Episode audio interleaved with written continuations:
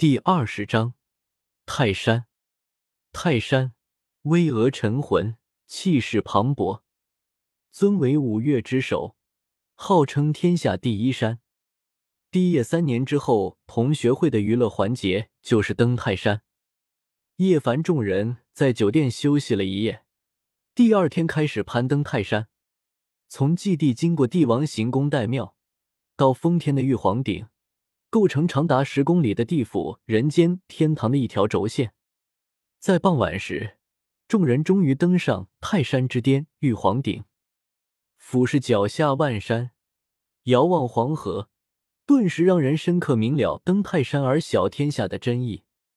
此刻，夕阳西照，云峰之上均镶嵌着一层金边，闪烁着奇珍异宝般的光辉。如此盛景。不禁让人沉醉。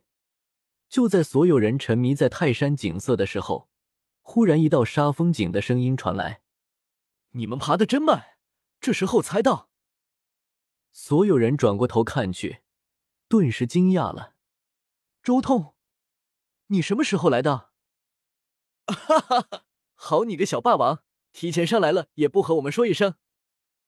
之前听叶凡说，你会和我们一起登泰山。”没想到竟然是这么个登法，不愧是我们班身体素质最好的，早就上来了吧？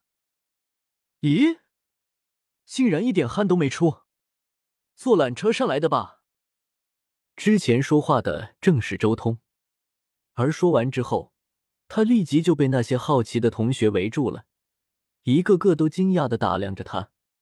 三年来没有任何消息传来。所有人都对当初在学校叱咤风云的周通很好奇。周通轻笑道：“这泰山也就五千多台阶，算不得什么。”而这时候，叶凡也走到周通身边，拍了拍他的肩膀，道：“我还以为你之前是在耍我呢，没想到你竟然提前上来了。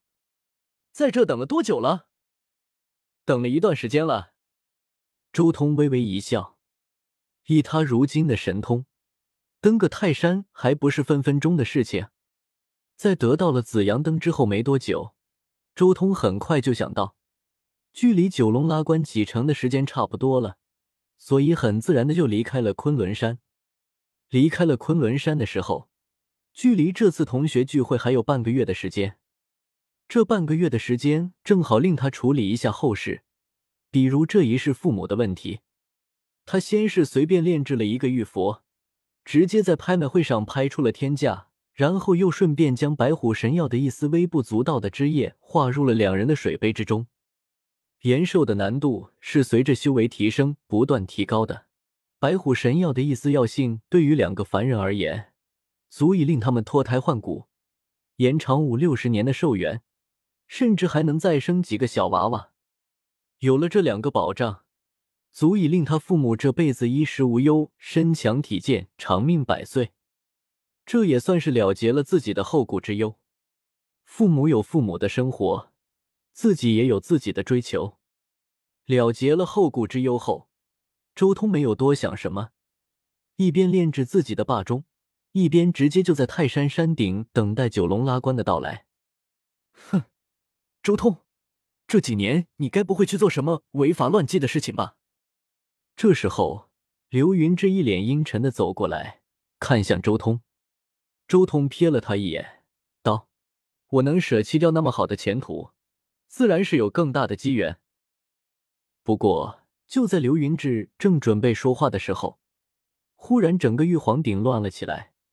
只见天空中九条巨大的黑色龙狮拉着一个巨大的青铜棺从天而降，所有人都看得目瞪口呆。就连刘云志都没心思继续针对周通了。轰！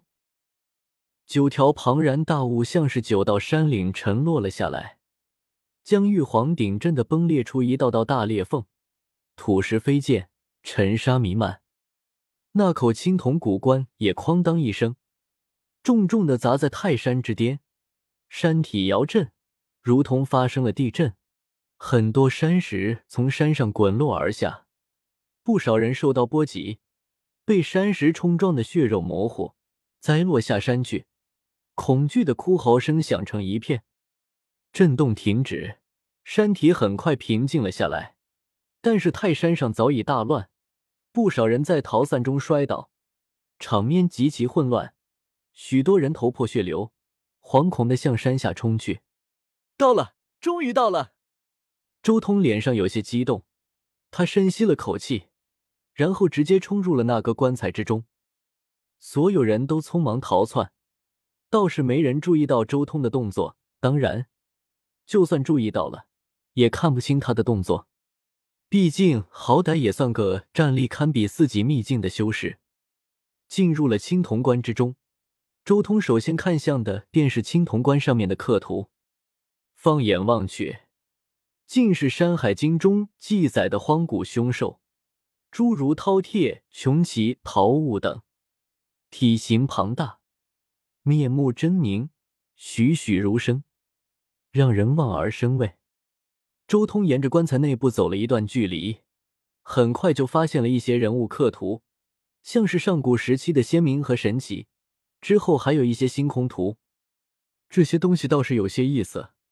不过可惜，我的神痕紫金没能炼成霸中，更没有修炼到通灵通仙的状态。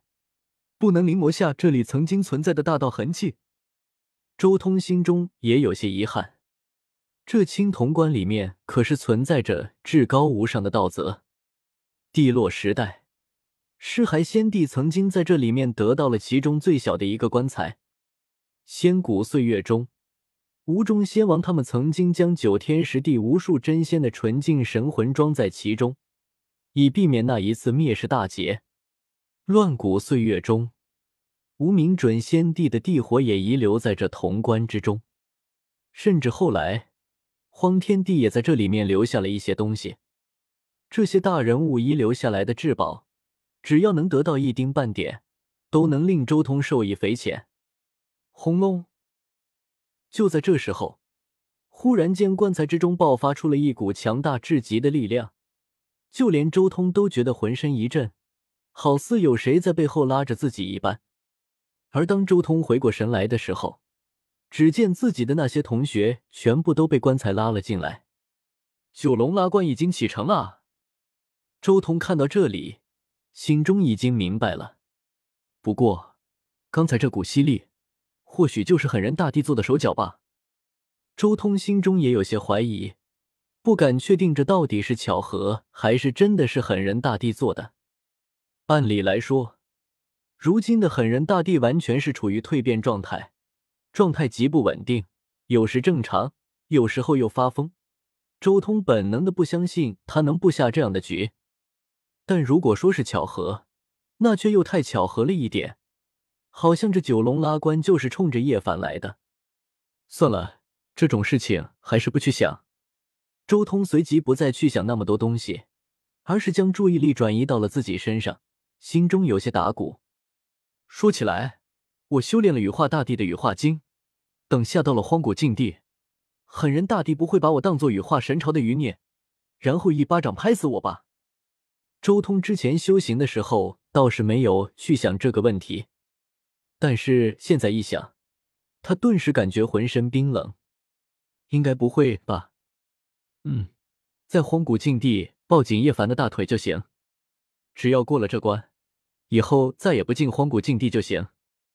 周通心中默默的说了一声：“羽化经的传承不可能彻底断绝，也不见狠人大帝一个个追杀羽化神朝的余孽，大不了到时候直接把羽化经传给叶凡好了。”